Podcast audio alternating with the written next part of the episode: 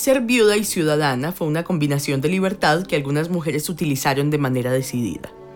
Las mujeres viudas y realistas pidieron por años pensiones a la corona, le escribían al rey mostrando su adhesión, explicando el estado de sus finanzas y demandando apoyo, pero en estas no dejaron de hacer comentarios del estado del reino. Josefa de Santa Cruz, por ejemplo, usó un tono perentorio al demandar apoyo debido a que a su esposo, el comandante de milicias, Juan María de la Villora, eh, lo habían matado sirviendo en las armas del rey y falleció cuando fue herido de muerte en el campo de cebollas por las tropas de Nariño. Al parecer se estaba desarrollando lo que la historiadora Drew Gilpin ha llamado una economía moral de género, en el sentido que las mujeres consideraban que tenían derecho a pedir apoyo por los costos de la guerra en la vida y en la economía familiar. Las mujeres no se cohibieron eh, para pedir clemencia en uno u otro bando cuando las circunstancias lo ameritaban. Josefa Frías, española y esposa del español Luis María de Carrión, testificó que siendo patriota y leal a su rey y señor, no, no dudó cuando su esposo fue retenido y se anunció que iba a ser degollado en echarse a los pies del general insurgente Castillo suplicando hasta lograr apaciguarlo. Tampoco vacilaron en demandar para sus maridos el real indulto y se presentaron a interceder por ellos tan pronto como entraron las tropas del rey. Otras no titubearon en afirmar que sus maridos habían sido retenidos por las tropas de su majestad, solo bajo la duda de pertenecer al bando de los insurgentes.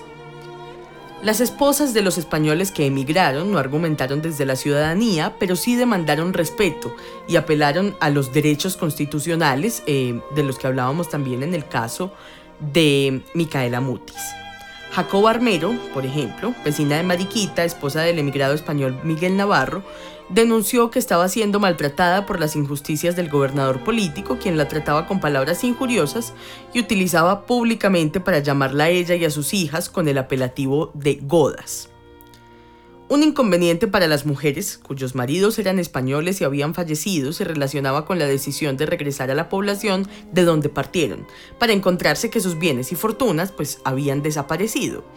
El argumento utilizado cuando reclamaban era que les devolvieran sus bienes aduciendo necesidad e inculpabilidad, pues su voluntad estaba sujeta a la de sus maridos. Mayoritariamente se encontró que las mujeres reclamaron ayudas y compensaciones a uno y otro bando por los servicios prestados por sus padres, sus maridos y sus hijos. Pero sí se hallaron casos en los que ellas reclamaban apoyo de la República por lo que la guerra había causado en sus vidas y por lo que consideraron era una retribución por sus servicios a la causa. Entre 1811 y 1821, incluso a partir de 1821, la tradición española de reclamar pensiones continuó vigente en la República, incluso entre las mujeres que se refirieron a sí mismas como ciudadanas y demandaron también otro tipo de ayudas al gobierno.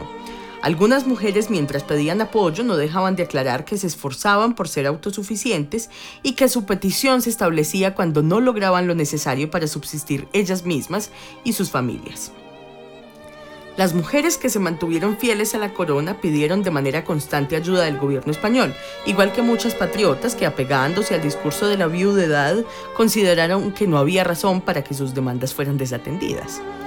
Varias de ellas fueron inicialmente realistas, después patriotas, pero se cuidaron bien de no utilizar la voz de la ciudadanía de corte republicano al hacer sus peticiones.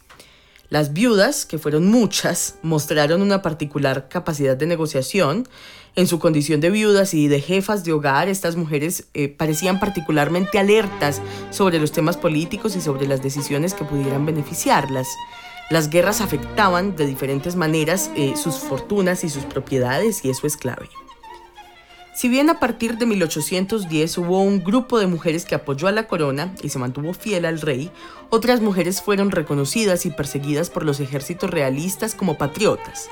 En estos casos, la combinación de viudas y de ciudadanas parecía fortalecer el estatus de las solicitudes.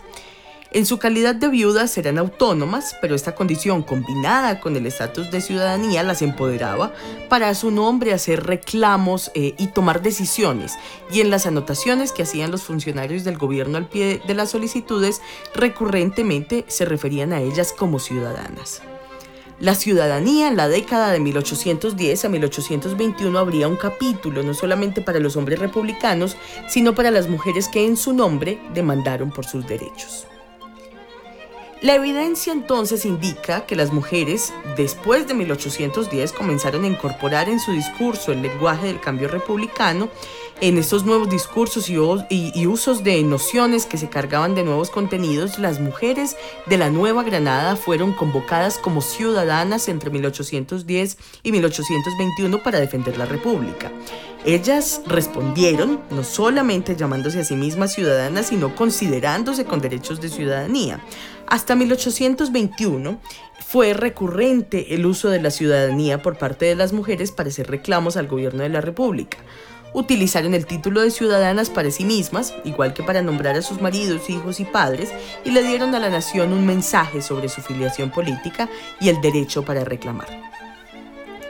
En la Nueva Granada, cuando se firmaron las capitulaciones con España y se produjo la Constitución de 1821, las mujeres comenzaron a desaparecer del discurso ciudadano, aunque continuaron clamando por derechos, pero el tono de sus demandas cambió sustancialmente.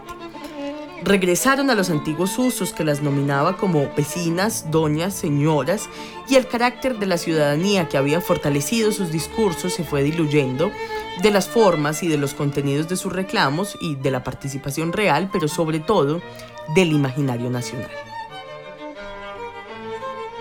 La historiadora Drew Gilpin mostró que las estrategias utilizadas en ocasiones por las mujeres no tenían el propósito de transgredir los cánones impuestos por el nuevo orden, ni que se les reconociera públicamente por sus acciones, pero sí buscaban reivindicaciones distributivas.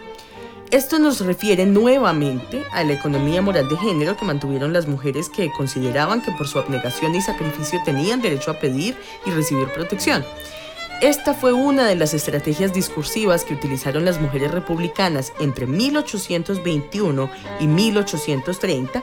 Eh, otra estrategia pues fue el lamento, que encajaba bien con la idea de la mujer como sexo débil, aunque en otros casos también recurrieron a la reclamación cívica. Pero junto a las mujeres viudas y ciudadanas que reclamaban y solicitaban, también se hallaban las mujeres esclavas, que esgrimiendo el argumento de libertad pregonado por el nuevo gobierno, demandaron su apoyo. Micaela Mantilla, por ejemplo, reclamaba porque el cura eh, Juan Nepomuceno Ordóñez, que le había otorgado la libertad con documento, mandó comisionados para que por la fuerza la restituyeran nuevamente al servicio de su casa. Ella, eh, a su vez, pues había logrado ahorrar la suma de 96 pesos, producto de su trabajo, y el cura se los había guardado. Y ella pedía que de acuerdo con el derecho se le exigiera al padre Ordóñez que no la molestara ni la inquietara, sino que cumpliendo su voluntad la dejara gozar tranquila del don de la libertad que él mismo había concedido. Bajo estos principios de libertad, las esclavas se dirigieron al gobierno para denunciar los casos de maltrato. María de los Ángeles Santander, natural de la Villa del Rosario de Cúcuta, acusó a María Inés Ramírez y en respuesta el presidente ordenó que fuera depositada en otra casa. Pero tan pronto como este partió de allí, el gobernador la encerró en la cárcel y ella encontró la forma de establecer su solicitud argumentando que se le trataba de forma opuesta, literalmente dice en el documento, al sistema de la filantropía de Colombia. La queja recurrente de las mujeres era que restablecida la libertad no podían disponer de la hacienda, porque aquellos campos que antes servían en auxilio de los enemigos después servían para mantener caballería y ganados del Estado, como sucedía hasta ese momento como sigue sucediendo, ¿cierto? Encontraban estas mujeres que no hallaban alivio con ninguno de los gobiernos, con ninguno de los dos, ni con el realista ni con el republicano. La inseguridad económica y política a la que se veían enfrentadas las mujeres las llevaba a utilizar diferentes estrategias buscando solución a sus problemas. Y entre las viudas, finalmente, aparece repetidamente en los documentos lo que las mismas mujeres denominaron como el triste estado de viudedad política. Recuerden que estamos en Patreon, nos pueden encontrar en patreon.com slash Valentina Arteaga. Ahí van a poder encontrar toda la información adicional del podcast. Eh, los invitamos, los invitamos a que entren, a que se suscriban a nuestra comunidad, para que conversemos también por ahí, para que compartamos otro tipo de material y para que pues hagan parte de la comunidad de Portón y Contraportón y estén pendientes también de nuestros lanzamientos musicales. Este podcast fue inspirado en el libro de Marta Lux Martelo, Mujeres Patriotas y Realistas entre dos órdenes. Investigación, Marta Lux Martelo. Recopilación, guion y grabación, Valentina Arteaga. Edición, mezcla y masterización, Rafael Zapata. Adiós pues.